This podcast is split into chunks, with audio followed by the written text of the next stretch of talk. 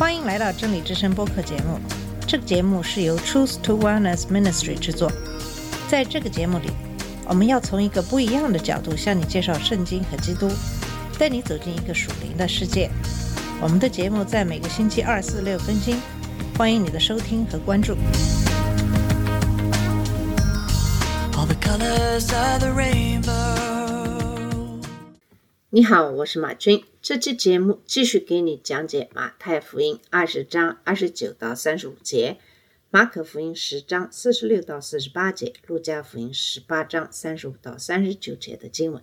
这三段经文主要记述的是耶稣在耶利哥治愈盲人的这个事件。在上期节目里讲到，在耶利哥的两个盲人呼叫耶稣，希望耶稣能使他们重见光明。那么耶稣听到了他们的呼求，就停下来，把他们叫到跟前，问他们希望自己为他们做些什么。那么这两个盲人不顾众人的阻拦，坚持向耶稣呼求怜悯，也表明了他们对耶稣的信念。呼求怜悯是对怜悯的呼吁，而不是对权力的要求。他们明白自己是不配的，所以他们的请求是谦卑的。虽然我们不能完全确定他们的信仰程度，但可以肯定的是，他们明白耶稣是弥撒亚，有超自然的能力来治病。马太福音十章三十四节说，耶稣被怜悯所感动，这就是他对人的反应的特点。我们一次又一次地发现，耶稣被怜悯之心所感动，治愈了人们的疾病。他因怜悯之心而使死人复活。他因怜悯之心而感动，赦免人的罪过。在这里，他又一次为人类的苦难而动了慈悲心。马太福音二十章三十四节强调了耶稣的行为，记录了耶稣摸了他们的眼睛，他们就立刻恢复了视力。马可和路加强调了那个盲人。马可福音十章五十二节说，耶稣对他说：“去吧，你的信心使你康复了。”他立刻就恢复了视力。路加报告说，耶稣对他说：“你的眼睛看得见了，你的信心使你康复了。”他立刻就恢复了视力。那么从这里注意到两个事件：首先，耶稣承认他们的信仰，并将其与他们的医治联系起来，是耶稣的行动治愈了他们，但这是对他们的信心的回应。第二，他们的医治是即时的，耶稣的神迹总是完整的，通常是瞬间完成。而且往往违背了任何可能的自然解释。耶稣只是触摸了一下他们的眼睛，他们就被治愈了。他有能力使他们恢复视力，没有手术，没有药物，只是一个触摸。使徒们后来也以同样的方式得到了医治。由于我们生活在一个自称有医治恩赐的时代，所以现在有很多的福音都是以医治恩赐作为主要的内容。一些在信仰的道路上还比较年轻的基督徒，也就因此偏离了福音的真正的道路，潜心学习医治的恩赐。那么，应该怎样看待这些医治的恩赐呢？首先，我们必须要知道有两点：第一，有些人的确是有医治的恩赐的，但并不是所有的人都可以学习医治的恩赐；第二，现在很多的医治的神迹，并不一定是真正的神迹。其中有一些方法可以识别一个人是不是真的有医治的恩赐。首先就是看看他们是不是可以医治所有被带到他们面前的人，而不仅仅是其中的一些人。第二，要看看是不是无论个人是否有信仰，他们都能治病。耶稣所医治的人没有表示出任何信仰，包括毕士大的瘸子、手枯的人和拿因寡妇的儿子。他使他们从死里复活。那么第三是，他们通过各种不同的方法完全治好了病。他们不需要举行医治仪式或经过任何形式的仪式。有时耶稣让病人做一些事情，如在某个池子里洗澡；有时他做一些事情，如用泥巴做药膏涂抹；有时他只是触摸病人；有时他只是说话，即使他们不在他面前，如百夫长的仆人，他也能治好。人们把病人抬到街上，让彼得的影子落在他们身上，使他们得到治愈。那么最后就是耶稣和使徒们所做的事情不符合任何可能的自然解释。在历史和我们今天许多自称有医治恩赐的人，我们很少能见到有使盲人重见光明、缺失的肢体重新长出来、死了四天的人复活的情况。这些治疗师所宣称的许多事情，有可能也是伪造的。还有许多是暗示的力量在绝望的心灵中发挥作用的产物，给人以暂时的改善。更糟糕的是，这些人的策略是将医治的负担放在病人的信仰上，这与雅各书第五章相悖。如果这个人没有好转，他们就指责这个人没有足够的信心。我们应该知道，神可以做任何他想做的事，任何时候以任何他想做的方式，符合他自己的性格和应许。我们并没有限制神，而且有些时候，神在怜悯中却是奇迹般的治病。我们已经看到了。与此同时，我们也必须清楚，很多有些声称医治恩赐的人并不是真的，因为他们的运作方式和能力与耶稣或使徒们不一样。他们有可能也就是江湖骗子，是假的，有些是魔鬼。那么，耶稣怜悯这两个盲人，他奇妙的、奇迹般的治愈了他们。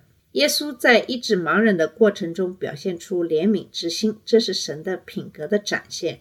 神的怜悯从他的忍耐开始。彼得后书三章九节说：“神对你们很有耐心，不愿意人灭亡，只愿人悔改。他长期忍耐我们对他犯罪的叛逆。我们不应该要求神对我们公平或公正，因为我们应得到的是审判和永远的定罪。我们想从神那里得到的是耐心、怜悯和恩典。他慈爱的将。”所有这些赐给任何谦卑的请求他的人。耶稣在马太福音十一章二十八到三十节中的邀请是：凡疲倦担重任的人，可以到我这里来，我就使你们得安息。你是要负我的恶，向我学习，因为我的心柔和谦卑，你们的灵魂就必得安息。因为我的恶是容易的，我的担子是轻省的。所有愿意相信的人都能从罪和罪的审判中得到救赎，这在许多经文中都有说明，包括约翰福音三章十六节说：“神爱世人，甚至将他的独生子赐给他们，叫一切信他的不至灭亡，反得永生。”耶稣是慈悲的，他将赦免那些脱离罪恶、相信他而获得永生的人。耶稣为这两个瞎子的眼睛所做的事是医治，那么他也希望为你灵性的盲点所做一些事情。那么他所要的就是我们要向他呼喊。那么这个故事的最后一个属灵的真理，我们必须记住，并且应用在我们自己的生活中，那就是跟随耶稣。在盲人重见光明之后，圣经告诉我们，他们跟随了耶稣。路加还说。不仅他们在荣耀神，而且所有看到的人也都赞美神。如果神已经消除了你灵性上的盲点，使你真正能够看到，那么跟随他也是一个唯一的合理的反应。如果一个人失明了很多年，然后恢复了视力，那么这个人的世界将会发生根本性的变化，以至于有可能需要一个向导来解释所看到的一切。那么。这个人的行动能力将大大增强，但是这个人仍需要有人为他指明方向。对于一个视力恢复的盲人来说，继续试图通过摸索或使用手杖来寻找自己的路是很愚蠢的。然而，这就是许多人来到基督面前后，仍然试图在精神上做事的方式。旧的习惯可能会死，但他们需要完全的死去，以便能够建立考虑到新能力的新习惯。我们必须要跟随耶稣，我们的医治者和向导。那么最后，我们看到耶稣毫不犹豫地接受他们使用大卫的子孙这个弥撒亚式的称号，而且他没有对这些人施加任何的限制，就像他在先前的医治中所做的那样。过去，耶稣经常告诉被他治愈的人不要告诉别人，但现在他已经不再这样做了，因为他正在接近耶路撒冷。现在是宣扬他米撒亚身份的时候了。这个我们将在几周后见到。这正是耶稣进入耶路撒冷时发生的事情。人们喊道：“何塞纳归于大卫的儿子。”耶稣的时代已经到来。耶稣来并死在十字架上，不是为了给你一个保险单，它是作为你的替代品而死的。在十字架上的应该是我们，因为死亡是对我们罪的公正的惩罚。相反，由于他永恒的爱，由于他对人的怜悯，耶稣代替了我们的位置，为我们付出了代价。他这样做是为了打破罪的束缚和他的影响，其中之一就是被判永远的地狱。我们从最终得救，不是为了继续犯罪；我们从最终得救，是为了在新的生命中行走。我们得救是为了在新的生命和神预先准备好的善行中行走，并成为他儿子的形象。如果我们来到耶稣面前，接受怜悯，并得到属灵的生命，那么我们就需要跟随他。如果不这样做，就会让人怀疑我们对耶稣究竟相信什么，以及为什么得了属灵的视力，可还是属灵的盲人。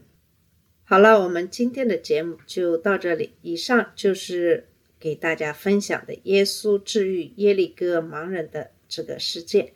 这个事件在三本对观福音书中都有记载。那么这期节目就到这里，谢谢你的收听，我们下次节目再见。这里是真理之声播客节目，真理之声是 Truth to Wellness Ministry 旗下的一个节目，由 Truth to Wellness Ministry 制作和播出。如果你有什么想跟我们分享，请给我们发电子邮件，我们的邮箱地址是 truth to wellness at gmail dot com。你也可以直接去我们的网站 www.truthtowellness.com 浏览更多的信息。下次节目再见。All the colors of the rainbow.